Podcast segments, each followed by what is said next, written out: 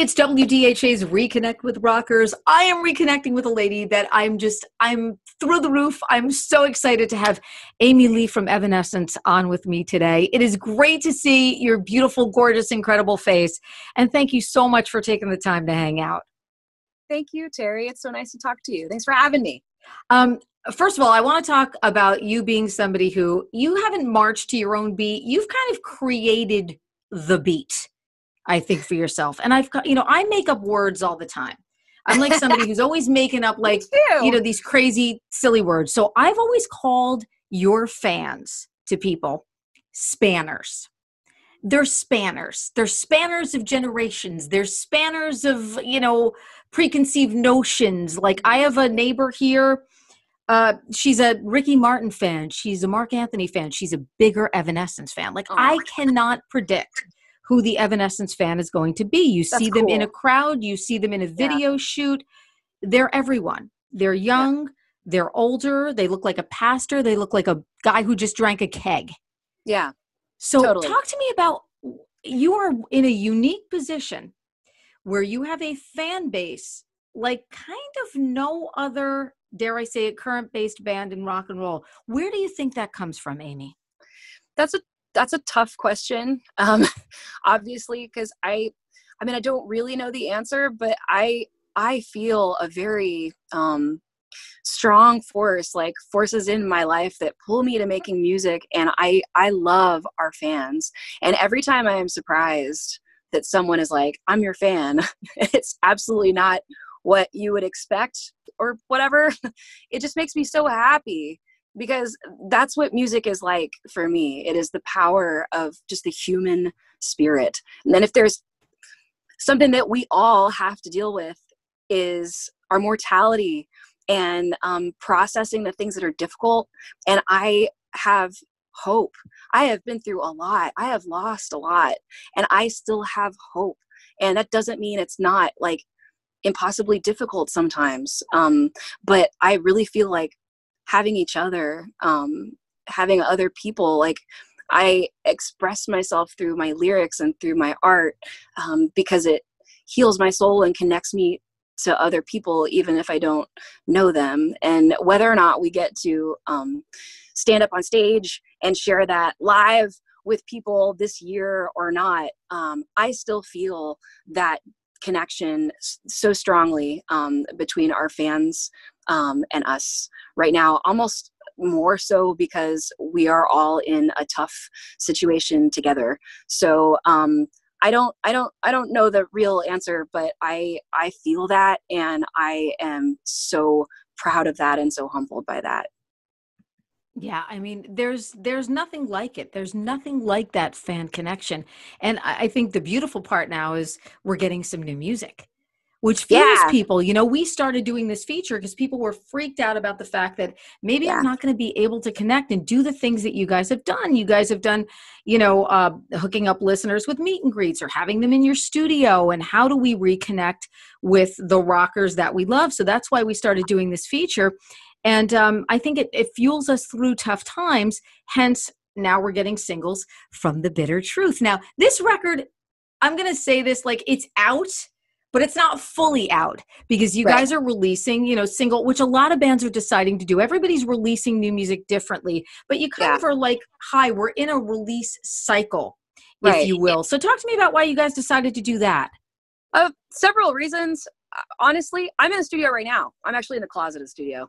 Um, we are still recording. I'm still writing words. Um, I really love um, breaking the rules my own rules and just kind of reinventing the road when we make music. It feels good to be able to break free from um, the formula or even just the, the feeling of like, okay, this is the process. This is what comes first, is what we do. Um, it feels really good to me to find that it can come from anywhere. If it's really just coming from your soul, then it could be thinking of a melody in your head at night, laying in bed, or it could be, you know, Will comes up with an awesome drum beat and I make something out of that, or, you know, just me and Tim in my house together, you know, jamming out until something happens. Whatever it is, um, it's cool to sort of just break your own mold and um, find different paths that lead you there. So anyway, all that said, um, we're writing in all kinds of ways, but releasing too. Like we live in a time where albums are awesome, especially for us and especially for rock. I feel like an album is what what we want and what I love albums and I I think our fans our hardcore fans are going to want an album. We couldn't just release songs and call it nothing. But at the same time like I consume music in single doses all the time. Um and I actually like that. I like I like the idea of us all getting to um, experience one thing at a time together in real time. Yeah, and yeah. I, I say in real time because it's like we're still writing it. So like the songs you've heard so far, like they just happened. We just finished them. See, I love that though. I think that's so great because it feels so like good. You have something in the can, and then nine months later it gets yeah. released, and I mean, it literally yeah. is like yes. in real time. I think this has really sparked such a creative, almost revolution for artists now to be able to do things this way, and um, I think it's incredible. I mean this is the third uh, uh, use my voice's third single that we're getting um, yeah. from the bitter truth. And I, it's yeah. just been paced so absolutely perfectly. So i, I love i love consuming music like this. Yeah.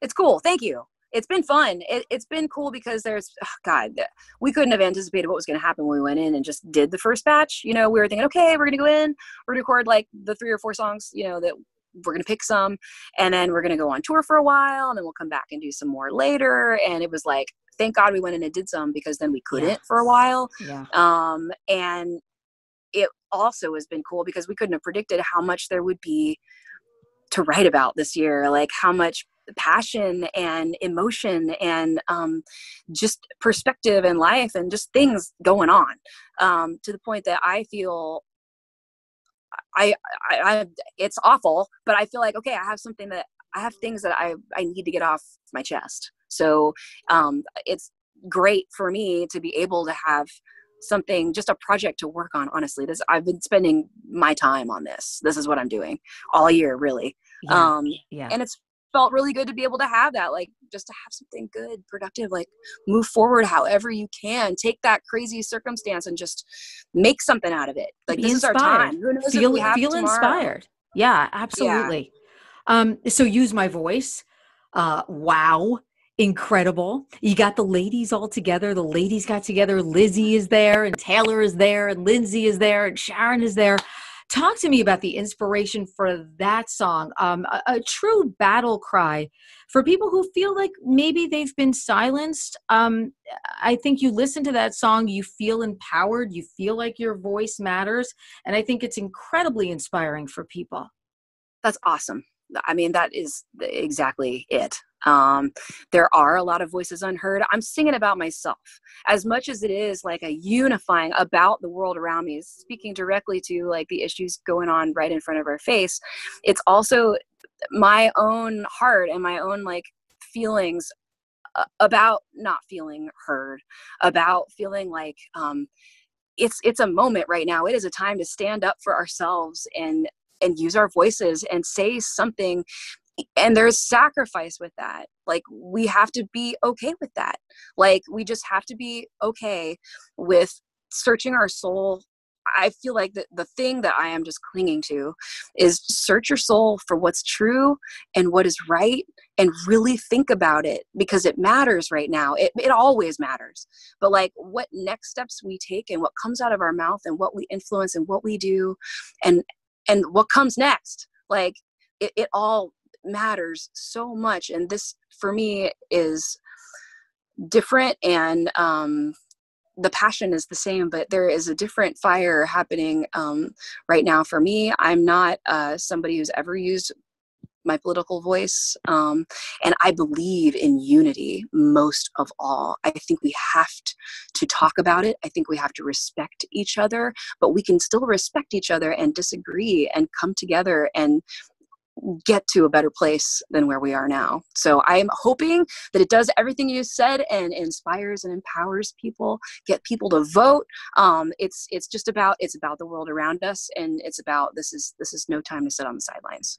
And I want to mention headcount.org, which by the way is using it as a theme song, nonpartisan voter registration site. And I always say to people, if you don't vote, you really can't bitch Right you now, can't complain. You just cannot complain. You know, keeps coming um, up in my head. It's so true. It's um, so true. It's so true. You know, I've been taught from a young age, um, thankfully, by my parents that you yeah. have a voice. I've I've voted in every election, local election since I was 18 yeah. years old. It's so important and it makes it very easy by the way headcount.org for people to register to vote if they have not registered to vote before. It gives you a lot of information so it's a really really easy sort of organization if you were intimidated or afraid um, you know you can check it out and sort of um, see how you can get totally. yourself and your voice heard.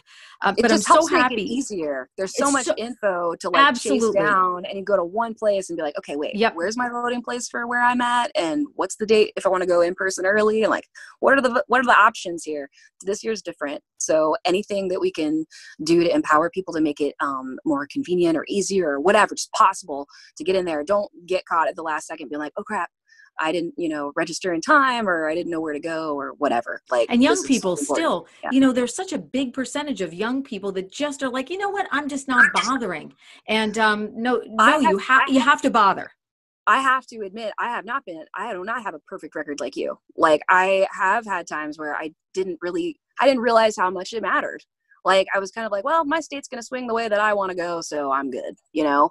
Um, it's because I'm on tour or whatever and it's too hard. Man, I regret that so much. Um, we can't do that. This has to be a time when, you know, it doesn't matter who you are or if you're a, an, a person who's always voted or a person who's super into Correct. politics. And we forget sometimes elected officials yeah. work for us.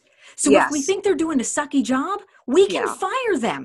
Yeah, it's America. Think. I don't think people understand that sometimes, yeah. you know. So that's, you know, I'm really, really happy that you, um, you know, are helping people understand that and helping fans understand that. I also want to talk about, and I was so proud of you for saying this, some recent comments, and it really, it really rang a bell in my head because I've been a female rock program director for a while, and you talked about some comments that I thought were very spot on about women getting played on rock radio. I'm very lucky um, because we've always been a station. I've been at WDHA a long time, longer than I'd like to admit. I like to say, oh, I've, I've been there eight years. It's more like 28 years.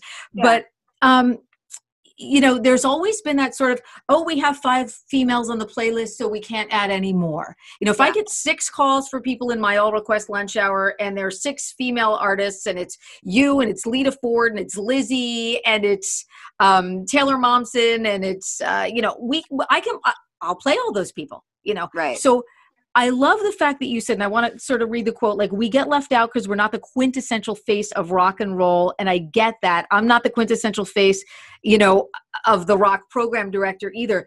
Um, when did, you mm. know, when did you have the bravery to be able to sort of say, you know what? I'm just kind of ready to say this. And you said, so all you women out there making your mark in the rock world and changing the game, you're the real deal. You're a thousand times more legit than just a tatted riffmeister who just looks the part. and I thought that was so legit, you know, and I don't think that yeah. that's a gender thing. I just think right. that that's a reality thing. And well, I was wondering, you know, when good. did you feel like, you know what, I can just say, I can say this, speak my truth. Well, I don't I, I wouldn't say that it's like I've never said anything like that before, but um I I have been looking at it a little bit different um differently. In this time like just been so much like awareness raising about social issues and it's made me kind of look inside um, and think about that because it is rare to be a, a, woman in the rock industry. Still it's a little less rare than it used to be but not that much.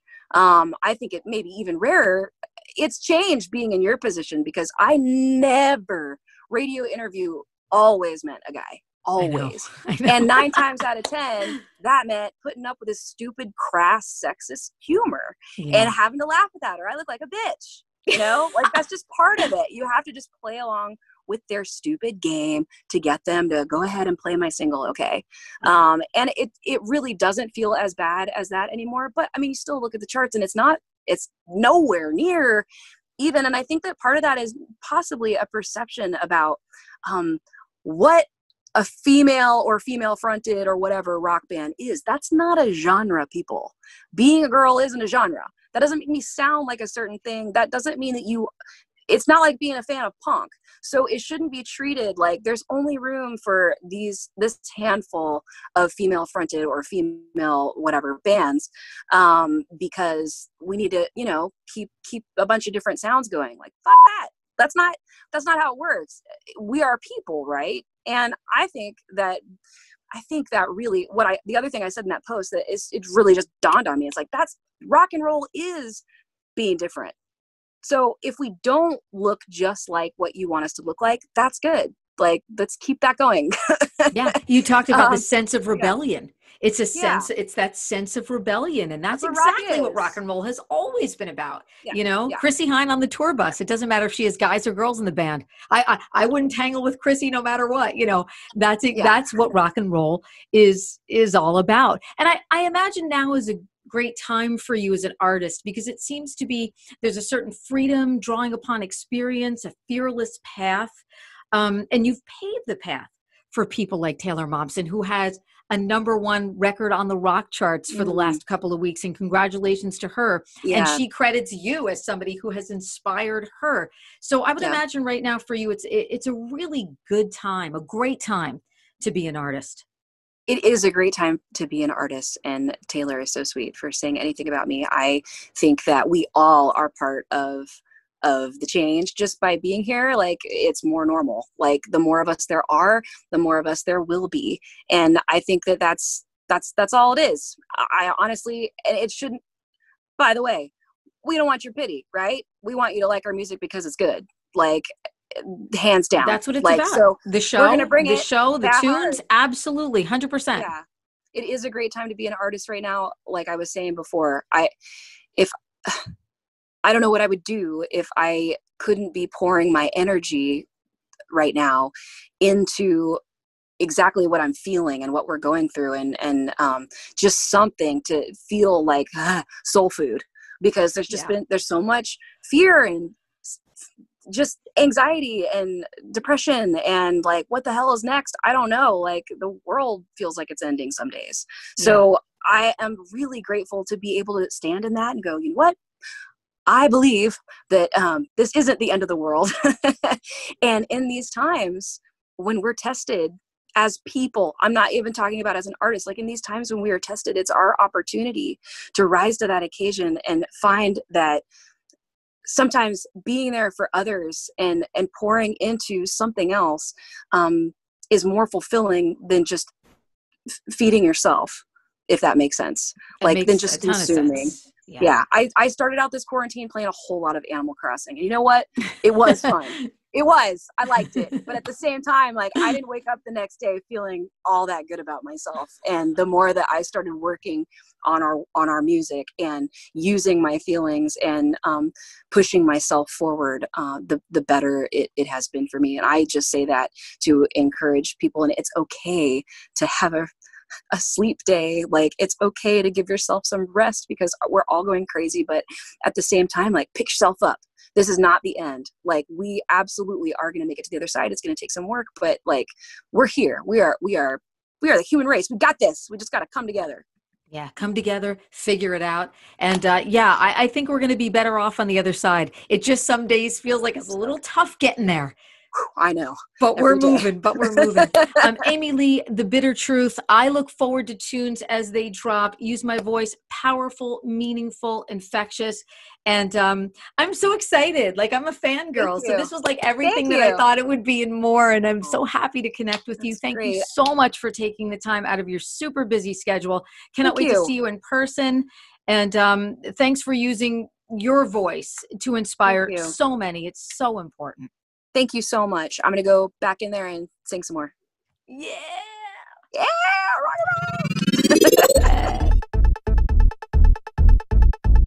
DHA's Reconnect with Rockers is powered by Advantage Contracting and by Karis Lock Company.